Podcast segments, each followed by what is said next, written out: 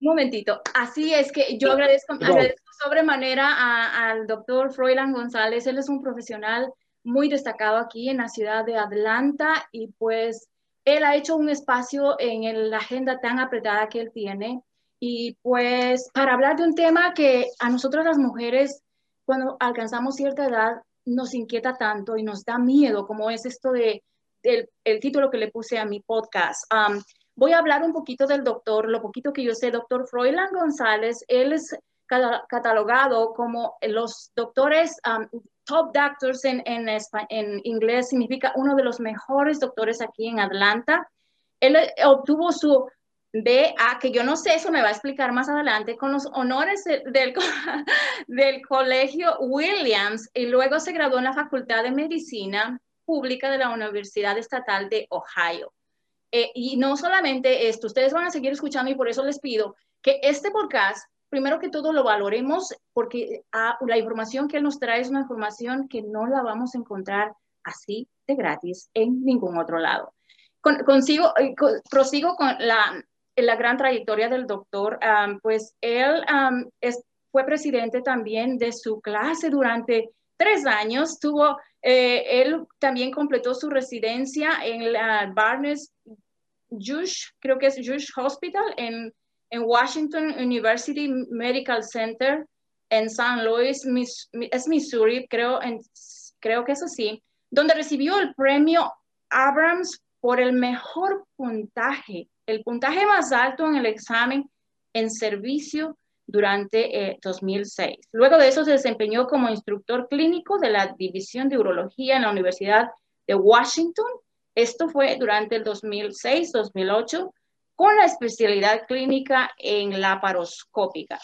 El doctor González también tiene una capacitación adicional de posgrado en cirugía láser robótica.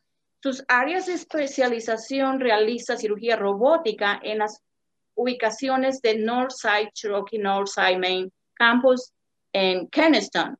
Doctor González también es miembro de la Asociación Médica Estadounidense, de la Asociación Sureste, de la Asociación Estadounidense de Urología. El doctor González es originario de Columbus, Ohio, es lo que dice aquí, pero él nos va a contar. Vamos a contar un poquito lo que él también le gusta, dice que le gusta jugar el fútbol americano universitario, algo que yo entiendo. La Cruz fue aprobado eh, apoyador académico de toda la región de 1995 mientras asistía a la universidad. Continuando con esta tradición atlética, yo les puedo decir que el doctor González, aparte de todas estas cosas, lo que está en este papel eh, es nada comparado con como él es como ser humano, como profesional. Yo he tenido un privilegio grande de, no puedo, um, no encuentro palabras para decir, así es que mujeres, si ustedes mujeres están escuchando, pues ahora mismo, o, o esposos, porque también a ustedes les va a servir, Pongan mucha atención que ahora mismo les dejo con ustedes, doctor, doctor uh, González, pues qué gusto y muchas gracias. Ay, muchas gracias, más bien qué introducción más preciosa, muchísimas gracias. Disculpe mi perrita ahí atrás que está gritando. Doctor, uh, eh, quiero que nos hable un poquito de dónde es usted, um, mm, cómo es que maneja ese español tan bien. Um, cuéntenos un poquito, por favor. Ay, muchísimas gracias. Bueno, este, qué pena porque a veces no lo manejo tan bien como me gustaría. Este, pero mis padres, los dos son de Costa Rica, de Centroamérica. Mi papá estaba estudiando en California su este, carrera cuando yo nací. Tenía seis meses cuando él terminó su carrera en California y nos regresamos a Costa Rica. Entonces pasé los primeros casi ocho a nueve años de mi vida en Centroamérica con mis abuelitos, familia, tíos, tías. Y a los nueve años mi papá dijo, bueno, nos vamos para Ohio. fue un choque bastante grande para nosotros. Pero desde ese entonces hasta he estado residiendo aquí en los Estados Unidos y la ha pasado muy bien en ese entonces. Eh, gracias a Dios, mis papás me hablaban a mí en español para tratar de seguir con esa habilidad porque me encanta ahora. Yo uso el español bastante frecuente en el trabajo y me ha dado una manera de, estar en contacto con este, la gente que me hizo tan este, latino en, principio de mi vida. ya tantos años aquí en Gringolandia, como dicen mis amigos, Este, estoy casi gringo, pero estoy batallando para quedarme un poco hispano también, porque me encanta esa parte de mi historia, esa parte de mi ser, es una, una parte muy importante de mi vida. Ok, gracias. Entonces, les pido perdón si uso una palabra incorrectamente o si me trabo un poquitico en español. Aquí vamos poco a poco y nos este, discutimos bastante. Tranquilo, tranquilo. Señoras y señores, pues en esta vez el tema que vamos a tocar es un tema candente. ¿Por qué? Es candente porque cuando estamos las mujeres en la etapa de los T5, como la mía, ustedes saben, estar en los 50 y, y casi 54 años, pues uno las trae, pero así como bastante difícil. Y es que nosotros enfrentamos problemas que de salud, no solamente de salud, sino también problemas urológicos. Ustedes mismos estarán diciendo, es que, es que las mujeres también tienen problemas urológicos. Y en esta oportunidad, por eso es que tengo este gran privilegio de tener aquí al doctor Florian González. Él es urólogo y pues de hecho, al final, quiero que se queden hasta el final porque ustedes se van a enterar cómo que yo, cómo yo conocí, cómo Norma conoció a este gran, uno de los mejores doctores, cómo, cómo, están curiosos, ¿verdad? Y yo les voy a contar al final, pues. señoras y señores, lo que vamos a hablar ahora mismo es un tema relacionado de los problemas eh, urológicos durante la menopausia y voy a empezar preguntándole al doctor. ¿Cuáles usted considera que son los mayores problemas que nosotras las mujeres enfrentamos en el momento en que ya eh, estamos eh, durante la menopausia o después de la menopausia? ¿Cuál es en su experiencia profesional? ¿Qué tipo de pacientes les llegan más con esto? O sea, los pacientes que les llegan a usted, ¿qué tipo de problemas son los que más em, se repiten? Claro, muchísimas gracias por esta oportunidad de ayudar a este, enseñar a las personas hispanas que hay unos problemas urológicos que no tantos años si se pueden mejorar, se pueden arreglar. Estoy muy este, feliz que dijo que las mujeres también tienen problemas urológicos, porque las mujeres tienen que orinar y evacuar la vejiga igual como los hombres. Muchas personas piensan que eh, los ginecólogos, las ginecólogas, eh, los obstetricistas son los únicos doctores de mujer. No es cierto, las mujeres también tienen riñones, piedras, infecciones, problemas urinarios y nosotros como urólogos somos mejores para tratar ese tipo de problemas porque estamos este, con mucha experiencia y nos enseñan eh, la función de la vejiga y, y, las vías urinarias mejor que cualquier otro doctor eh, que son buenos en otras cosas, pero no en esta eh, parte eh, particular. Y también me, eh, me, dio un poco de felicidad oír. Usted me preguntó que por qué estos problemas empiezan con la menopausia. Y eso yo creo que voy a decirle que no es cierto. Yo creo que muchos de estos problemas empiezan muchos años atrás y mucho más antes de la menopausia. Pero estos problemas toman tanto tiempo de declararse que después de años y años y años de maltrato, cuando uno empieza a envejecer un poco, cuando tiene menos estrógeno, cuando empieza la menopausia, por alguna razón ya el cuerpo dice no puedo más.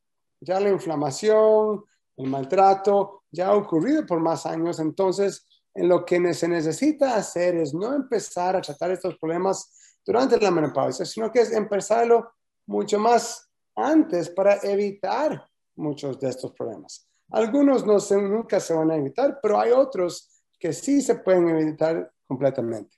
Y eso es, por eso eh, me encantaría pasar un rato con ustedes a decirles maneras de prevenir diferentes problemas. Hay unos que son prevenibles, hay otros que no. Y lo más importante que quiero que tomen de esta grabación o de esta charla que hacemos en vivo es que muchos de estos problemas se pueden mejorar con tratamiento, con medicinas, con cirugía o con cambios en su actividad. Y muchas mujeres que yo veo han estado este, teniendo que soportar estos problemas por años y años y años, y años innecesariamente, porque piensan que realmente no hay mejoría, que realmente no hay manera de, de cambiar su situación y es totalmente incorrecto. Ah, qué bien, interesante. Doctor, esto de la incontinencia, usted eh, mencionó algo que a mí me eh, llamó muchísimo la atención. En realidad, como usted dice, son problemas que no, no se originan esencialmente en la, en la, menopausia, sino vienen ya formándose y se desencadenan por la falta de estrógenos y pues toda esa situación en el, durante la etapa de la menopausia. Aparte de la incontinencia, ¿cómo, ¿qué tipos, por ejemplo, cómo saber, tengo incontinencia, qué produce que, que esta incontinencia? Pues a veces es, eh, hábleme un poquito acerca de la incontinencia, doctor. Claro. Bueno, hay, hay cuatro diferentes tipos de incontinencia. Y cada tipo de incontinencia tiene un tratamiento completamente diferente. Entonces, por eso es que es muy importante conocer la razón de la incontinencia. Eh, uno puede hacer el mejor tratamiento de un tipo de incontinencia que si ese no es el tipo que usted tiene, no va a tener mejoría.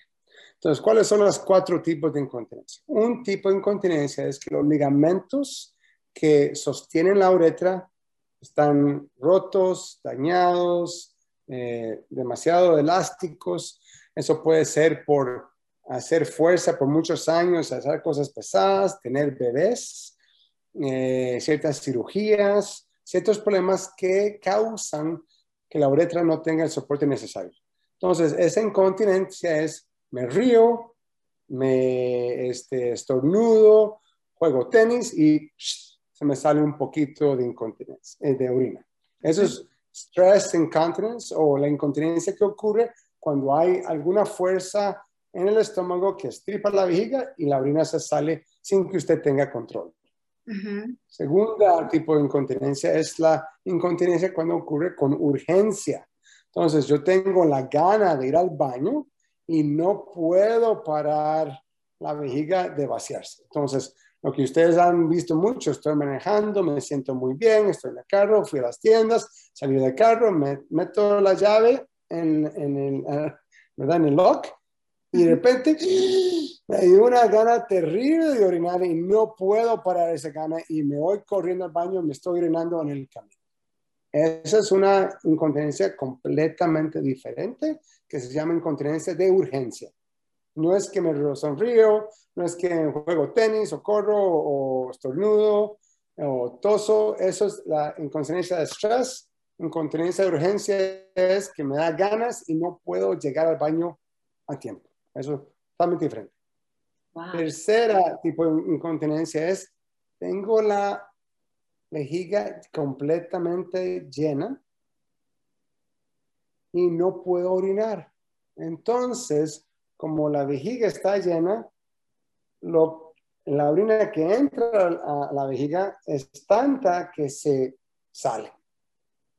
Usted tal vez no tenga ganas, tal vez sí, no es que estornuda, no es que tose, sino que la vejiga está totalmente llena, es como un vaso con agua que está lleno. Usted le echa más agua encima, se riega alrededor de los bordes. Esa es una incontinencia que en inglés se llama overflow, que ya la vejiga está llena y no puede eh, sostener más. Y la cuarta tipo de incontinencia es una incontinencia continua, que hay un drip, drip, drip, drip de orina que sale este, usted no siente ganas, no tiene problemas de orinar, y eso casi siempre es porque hay un huequito entre la vejiga y la vagina.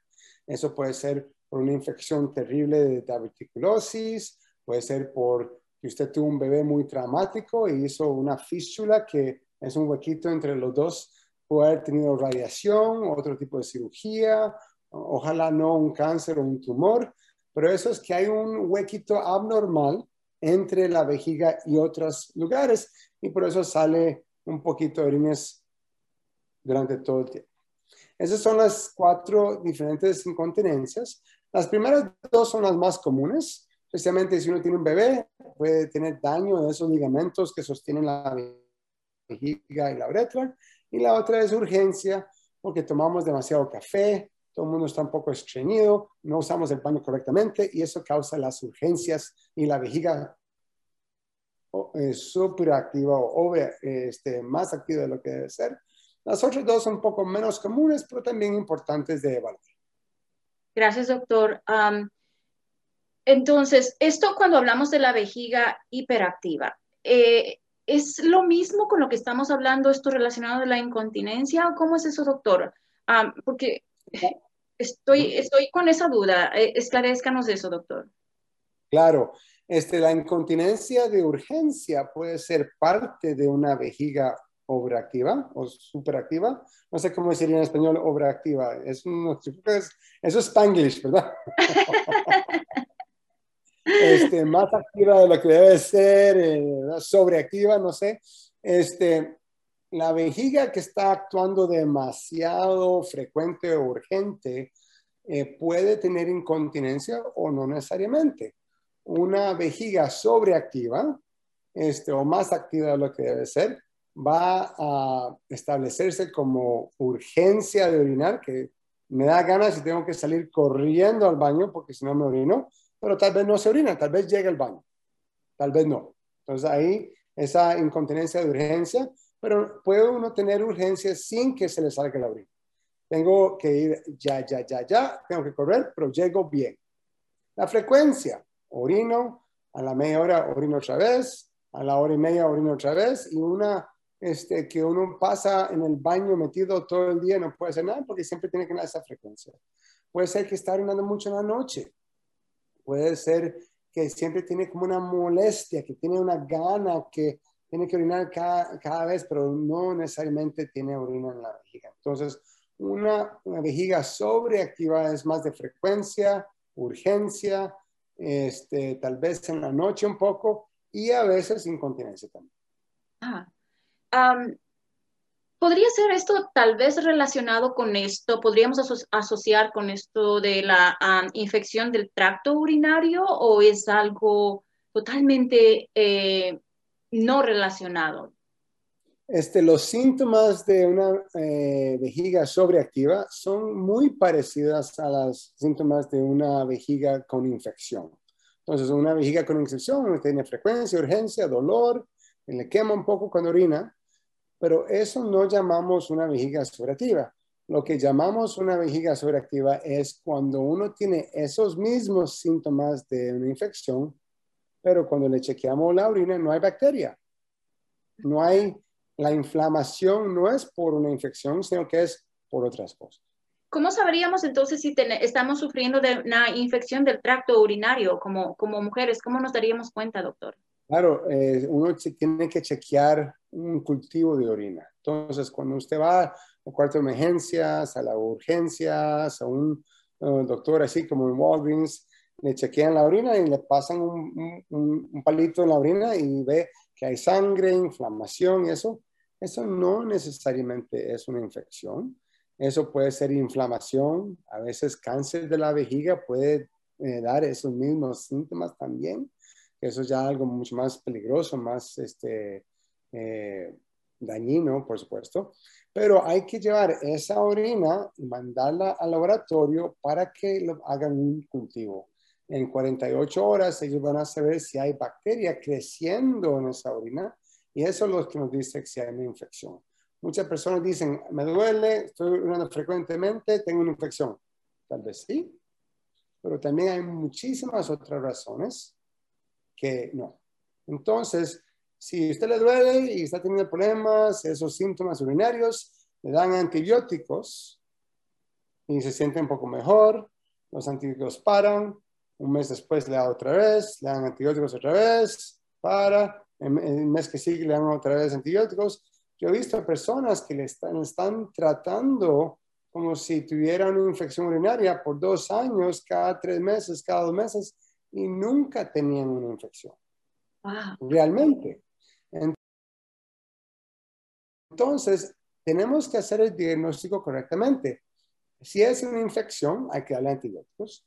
Si no es una infección, los antibióticos no le van a ayudar para nada, más bien le pueden perjudicar. Y si uno tiene una infección cada dos meses, cada tres meses, cada cuatro meses, hay algo malo en el sistema urinario que se tiene que mejorar. Eso no es normal. Una infección de vez en cuando, claro, puede, ocurrir a cualquier mujer, eh, pero infecciones que están muy recurrentes, muy seguidas, que tienen que ver, Y tal vez hay señoras que dicen, pero doctor, me duele, me quema, tengo estos síntomas, vi en internet, en Google, que es esto, es una infección. Es posible. Pero yo he visto personas que han dado 20 antibióticos para un problema que no era una infección. Por eso es importante ver con un urologo si estos síntomas siguen ocurriendo eh, y no es algo así como fácil de una vez aislado. Interesante. Estamos aprendiendo. Yo sé, yo sé que ustedes están ahora mismo, que se les abre los ojos así como se me, se me abrieron a mí. Ay, al menos cuando escuché eso de Google. ¿Y qué, qué no hacemos? ¿Quién de ustedes, y yo sé que habrá muchas culpables como yo que a veces eh, tratamos de consultar al doctor Google, cosa que no deberíamos hacer por nada del mundo. Para eso están los profesionales que estudiaron. Se quemaron las pestañas y, pues nada mejor que acudir a un profesional. Señora, no cometa eso. Usted si siente todos, eh, cualquiera de los síntomas. Quiero decir algo de Google. A mí me gusta el doctor Google bastante porque eso le da información al paciente para que ellos puedan formular ciertas preguntas y entender el lenguaje médico. Pero desgraciadamente hoy día el doctor Google no puede ver las cosas pequeñas, los cambios pequeños y los nuances, no sé cómo se dice en español, los nuances, las, las cosas que realmente necesitan eh, la mente humana para ver diferencias pequeñas. Entonces, cuando yo veo a un paciente y, se montara en Google, yo estoy feliz, eso no me preocupa para nada. Pero yo creo que usen Google en la manera de agarrar información para hacer preguntas al doctor, no para no necesitar el doctor, porque el problema es que 80% de la información en Google le va a dar un diagnóstico incorrecto y va a ser algo incorrecto que si usted pudiera hablar con un doctor y el doctor va a tener 100% de la información, el diagnóstico va a estar mucho mejor. Gracias, doctor. Señoras, a poner en práctica esto. Ahora vamos a pasar a otra inquietud que tengo. Esto de la disfunción del suelo pélvico. ¿Cómo? ¿Cómo? ¿Cuáles son las señales de alarma para, para nosotras las mujeres? ¿Cómo nos podemos dar cuenta? Ok, ¿será que tengo esto? Eh, eh, doctor Google me está diciendo esto, que esto puede ser, pero nosotros queremos saber de un profesional. ¿Cuáles son las señales así? Los, um, uh, los warnings, cuando yo puedo decir, ok, ¿será que ese es mi problema? Bueno, eh, muy interesante pregunta. Eh, la disfunción del eh, piso pélvico es una área bastante vasta y grande de, estudio.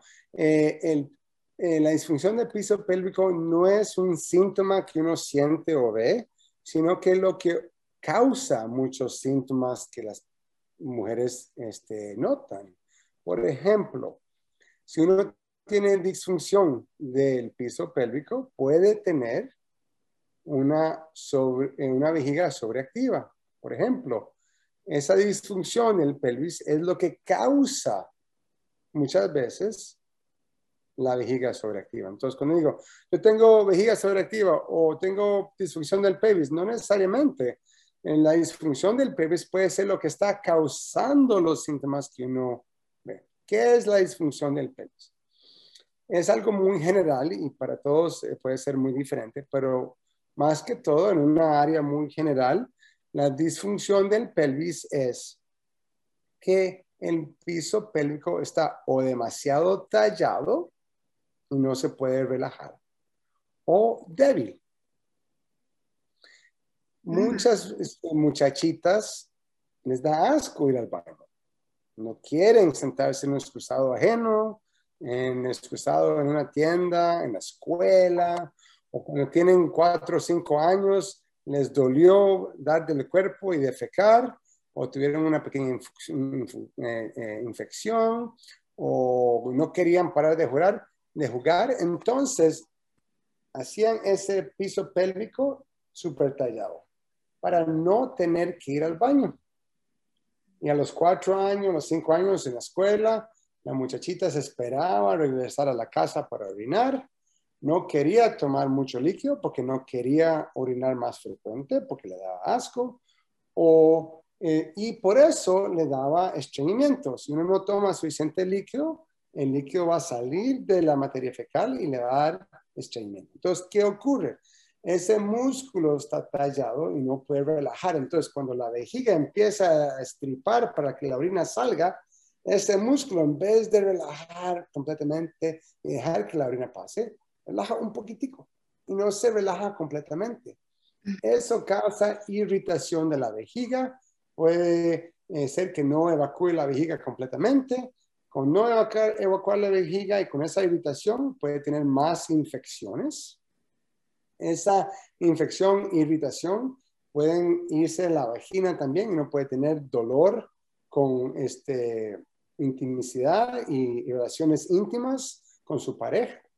Y también causan este, problemas de hemorroides, el dolor al defecar, problemas de defecar, este, incontinencia de pupú y de orina y diverticulosis y un montón de otros problemas del colon. Entonces, el problema de el pelvis de una mujer es que hay mucho que se tiene que hacer en un lugar muy pequeño.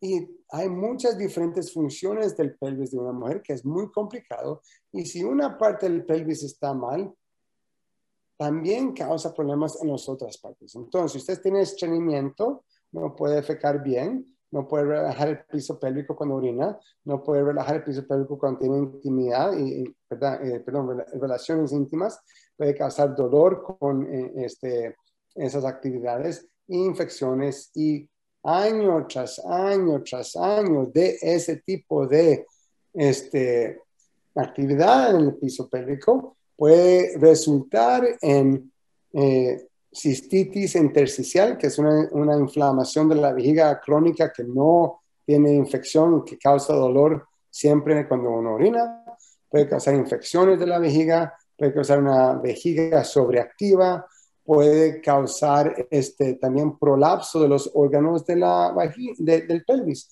que es que se está saliendo el útero, se está saliendo la vagina. Como una hernia de una mujer en el pelvis. Entonces, lo más importante, como hablamos antes, dijimos que muchas veces las mujeres de cierta edad empiezan a tener ciertos problemas del pelvis, eso ha sido algo que se ha ido poco a poco empeorando con mucho tiempo por no tomar suficiente líquido, por no comer suficiente fibra, por sostener y aguantarse la gana de orinar, por tratar de orinar parada y no sentada. Es imposible relajar el pelvis si uno se está sosteniendo el peso. Entonces, ¿cómo voy a relajar los músculos si me están sosteniendo? Y van a tratar de orinar sin sentarse en la taza. Yo sé que a muchas personas les da asco, uy, qué feo, pero el sentarse al orinar es tan importante, tan necesario. Yo le digo a unas señoras que les da asco, todas ustedes andan con unas eh, carteras preciosas, hay unas cosas de Lysol chiquiticas o de Kleenex de desinfectar, se puede desinfectar la taza, usted puede pensarse como un pajarito y hacer un nido lleno de papel higiénico encima de la taza, que puede estar así de, lejos de la taza con papel higiénico, pero lo importante es quitar el peso de sus piernas para poder relajar el piso pélvico, para que pueda evacuar la orina, la materia fecal sin problema. La materia fecal y la orina es la basura del cuerpo. Imagínese si usted nunca saca la basura de su cocina, va a ser terrible en su cocina. cucarachas, mosquitos, moscas por todo lado. Uno quiere quitar esa basura de, su cocina igual de su cuerpo. Interesante. Eh, estamos aprendiendo a, eh, yo estoy aprendiendo. Sé que ustedes, señoras, ustedes, señores que, que están escuchando, o eh, este, esta conversación tan interesante que tenemos aquí con el doctor Froilan González. Eh, les está enseñando muchísimo y pues yo sé, eh, yo sé que ah, me identifico con varios de, esas, de estos problemas que yo he mencionado, esto de aguantar la orina y cosas de esas, porque no quiero usar el baño público. Pues no, señoras, tenemos la solución, no, no solamente que es un profesional en el en, en, todo lo que cabe de la palabra, sino que también nos da estos tips que nos, está, que nos pone a nosotros a pensar, ok, eh, eh, eh, podemos hacer esto, señoras. No más aguantarse la orina. Y ahora, pues mire, doctor, usted al comienzo um, mencionó algo muy importante que llamó muchísimo la atención, que son problemas que no, no son nuevos, son problemas que se han venido originando desde antes, pero ahora ya estamos con ese problema, doctor, no sabíamos. Eh, qué pena por nosotros, ya estamos en la menopausia y cuando digo ya estamos es porque eh, yo estoy enfocada realmente, mi nicho, a mi nicho es para para mujeres después de los 35 años hasta los 60. Yo estoy ahora mismo, ya les dije, y no me avergüenza decirlo, los 54 años. Y es cuando ya tenemos el problema, quizá ya está ahí, pero ¿qué? ¿Cómo podemos hacer, doctor? ¿Qué es lo que tenemos que hacer nosotras? Para, eh, ya, ya, hemos hablado de los problemas, ¿ok? Ahora sé que estarán diciendo, ¿cuáles son las recomendaciones que, eh, que un profesional podría dar a todas aquellas que cometimos este montón de errores? Bueno, no son, no son errores, son diferentes hábitos que la, la, vida tan llena de cosas ha cambiado, nuestra comida ha cambiado, eh, nadie tiene un minuto libre para ir al baño con dos chiquitos en cada brazo, con tiendas y cosas, en trabajo, eh, eh, comiendo café porque uno está todo cansado y, no tiene tiempo para relajar y poder ir al baño. Entiendo que no son problemas, son cambios de la vida que han ocurrido, pero no se ponga muy triste con sí misma, esto ocurre mucho. Y no es solo con las mujeres adultas, hay muchachas de 20 años que tienen este problema, hay personas ya más adultas. Este, primero que todo, eh, hacer una buena evaluación es importante para asegurarnos que realmente estamos lidiando con lo que estamos lidiando. Si es un problema de ginecología, por ejemplo, endometriosis, si es que tiene fibromas en la matriz, si es que tiene otro problema, claro que tenemos que lidiar con esas cosas. Pero digamos que le hicimos una evaluación, realmente tiene problemas de la vejiga sobreactiva y del piso pélvico que ya establecimos eso, no es otra cosa, no es un cáncer de la vejiga, no es otro problema de, del cuerpo. Primero que todo es que hay que cambiar esos hábitos que causaron el problema al principio. Entonces, eh, muchas de ustedes, mujeres con este problema, este, evitan los líquidos porque causan los síntomas más. Pero desgraciadamente, el evitar el líquido en el corto plazo les ayuda, pero a largo plazo les causa más problemas. Entonces, primero que todo, hay que tomar más líquido. Entonces, si usted está leyendo un libro este, en la casa, tranquilita, dos litros de, eh, de, líquido es suficiente, pero si está haciendo ejercicio, con este calor y esta humedad de Georgia que ha sido mortal y todo el mundo está sudando y haciendo ejercicio afuera, hay que tomar más para no tener problemas de estreñimiento. Si usted no puede evacuar el recto completamente, no va a poder relajar el piso pélvico. Entonces, más líquido. Segundo, hay que comer más fibra. Yo como mis frutas, mis vegetales, pero todos los días como dos gomitas de fibra. Se puede comer unas gomitas, se puede hacer una cucharada de metamucil, citrocel, fibercon, fiber choice, benefiber. Hay mil y una diferente este, eh, fibra que se puede tomar en los primeros cinco días me van a mandar al demonio, porque van a estar peor. Van a estar llenas de gas, inflamadas, con...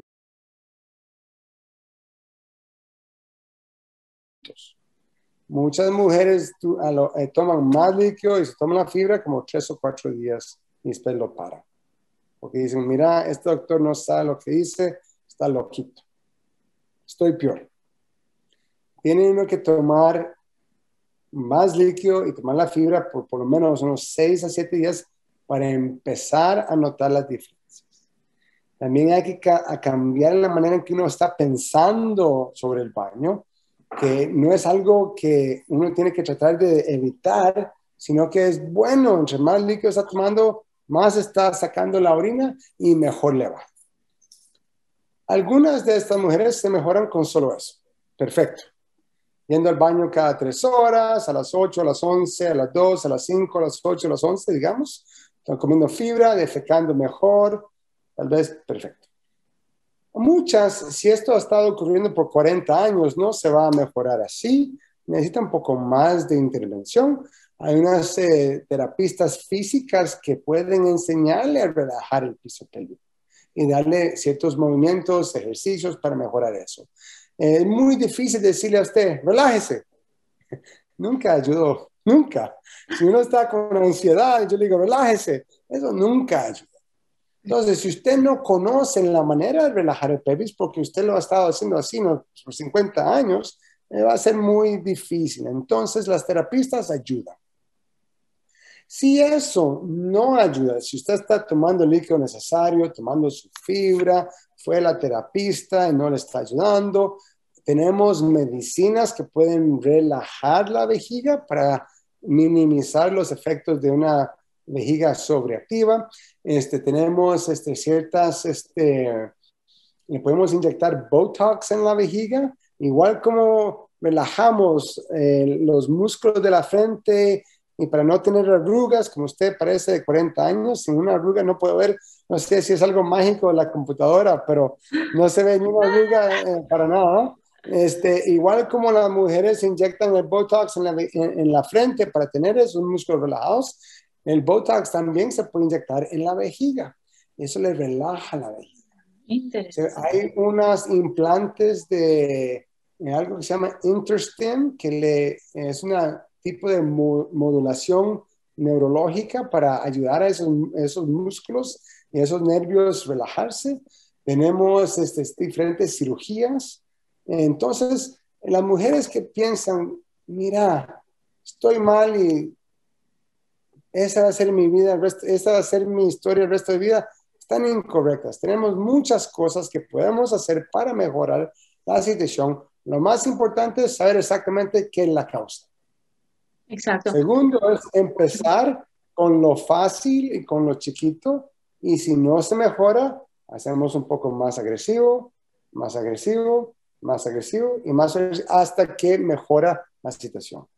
Lo que no me gusta a mí es que hay mujeres que vienen y dicen, dame una píldora, no quiero cambiar mis malos hábitos, no quiero cambiar que me tomo 15 tazas de café por día, no quiero tomar agua, no quiero defecar, no quiero hacer pipí, nada más dame una pastilla para que me sienta mejor y ya. Desgraciadamente, lo que viene fácil casi nunca nos da eh, resultados que nos gustan.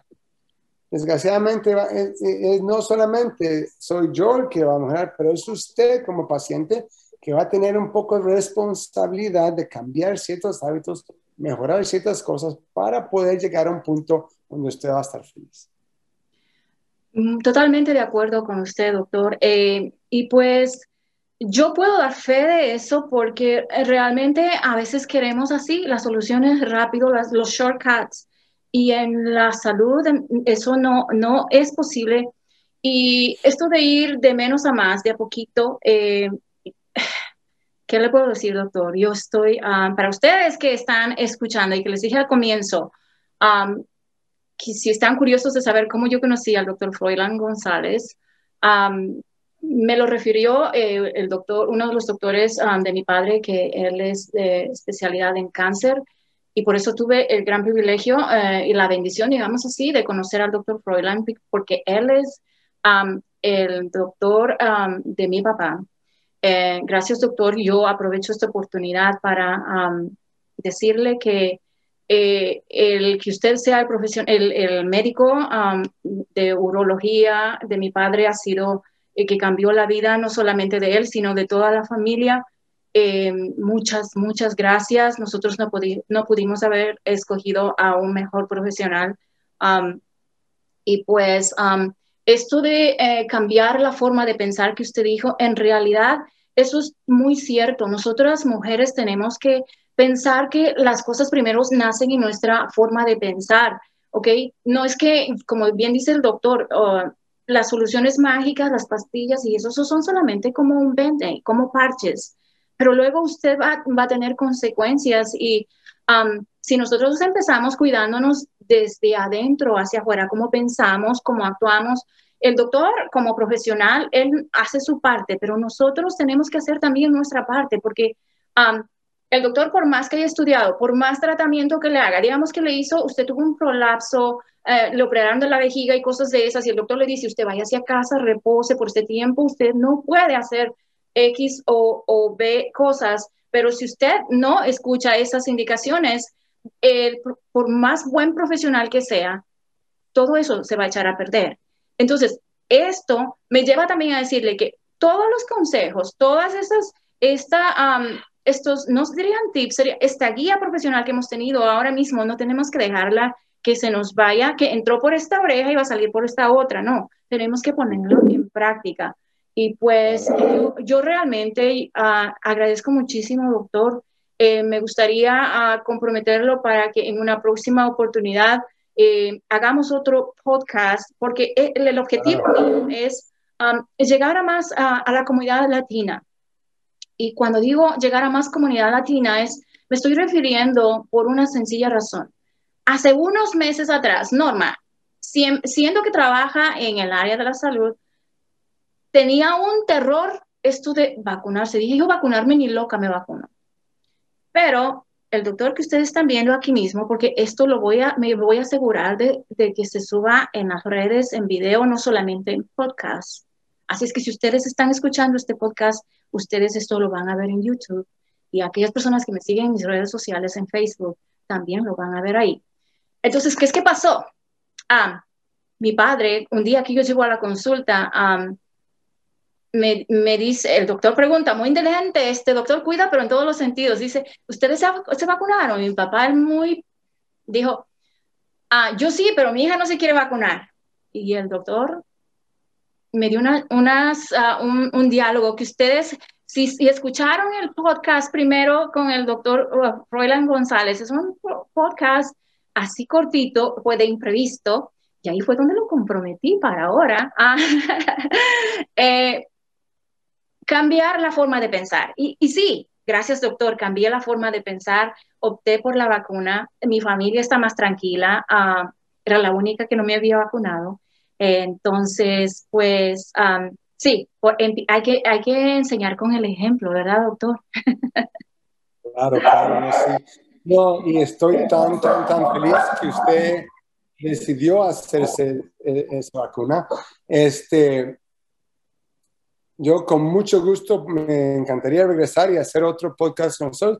Regresamente ahora tengo otra cita que tengo que correr, pero en el futuro, si la gente le manda preguntas más específicas o podemos discutir otro tema o podemos ir más adentro de ese tema, hay tanta, tanta información que podemos discutir que me encantaría hablar con ustedes de nuevo. Eh, y una cosita, porque sí, la vacuna realmente me interesa mucho porque los hispanos, como parte de de la sociedad, en alto eh, porcentaje no se han vacunado. Y, de eso no entiendo yo mucho, porque la vacuna es la forma más natural que tenemos en la medicina para encontrar una pelea contra una virus muy peligrosa. La vacuna lo que le da a una persona es la proteína que está alrededor de la virus y solo esa proteína y le enseña al cuerpo cómo batallar la virus naturalmente. No es un químico que le estamos dando, no es un tratamiento hecho en un laboratorio diferente, es realmente lo que el cuerpo ve cuando hay una infección. Entonces es como saber eh, qué va a hacer el equipo de fútbol en el próximo juego. Usted va a saber cuál es la estrategia de ese, de ese equipo y el cuerpo puede programar ponerse al tanto para poder batallar esta invasión. La nueva cepa, la nueva variante de Delta está bien peligrosa, está bien fea y me da mucho miedo. Y me da mucho miedo para las personas que no se han vacunado. Yo estoy vacunado, estoy bastante tranquilo. Gracias a Dios, eh, doña Norma se vacunó también, estoy muy feliz de eso. Gracias, Pero obviamente podemos hablar sobre la vacuna la próxima vez si quiere, podemos ir en detalles. Excelente. Este, hablemos, en contacto. Eh, como doctor, no soy solo doctor de cáncer de urología. Eh, tuve la oportunidad de ayudarle a usted y le di mi conocimiento y eso es lo que yo hago. Yo comparto mi conocimiento. ¿Qué es lo que usted hace con esa información? Es su decisión. Yo no le esfuerzo a nadie a hacer nada. Yo le digo, esto es lo que yo pienso. Estas son las razones por qué pienso esas cosas. Y si usted dice, bueno, yo pienso otra cosa, perfecto. Pero por lo menos tenemos un diálogo. Así es. Eh, eh, gracias, doctor. Le agradezco infinitamente por su tiempo y pues para las personas que, que, van a estar con la curiosidad, ok, yo vivo en Georgia, no me importa si tengo que manejar dos horas, tres horas, pero me voy donde yo le ubico. ¿Dónde pueden ubicarle, doctor, a usted? Bueno, yo estoy, yo tengo dos oficinas en Georgia Urology, una que queda en, a la par del hospital Northside en Atlanta, en un área que se llama Sandy Springs, y la otra en Canton, Georgia, otra vez a la par del hospital de Northside, pero en Northside, Cherokee. Entonces, este, si usted va a la red de www.gaurology.com, ahí están todos los diferentes lugares donde los doctores de urología practican. Si yo por alguna razón no tengo la especialidad para ayudarle a su problema, tengo 51 otros doctores, compañeros míos, que cada uno tenemos nuestra área de especialización. Entonces, este, si quieren venir a vernos, con mucho gusto estamos a las órdenes. Muchas gracias, doctor. Yo realmente eh, le agradezco un, uh, un montón y pues eh, un abrazo para, la próxima. Y para su papá también, por favor. Gracias, mi doctor. Gracias.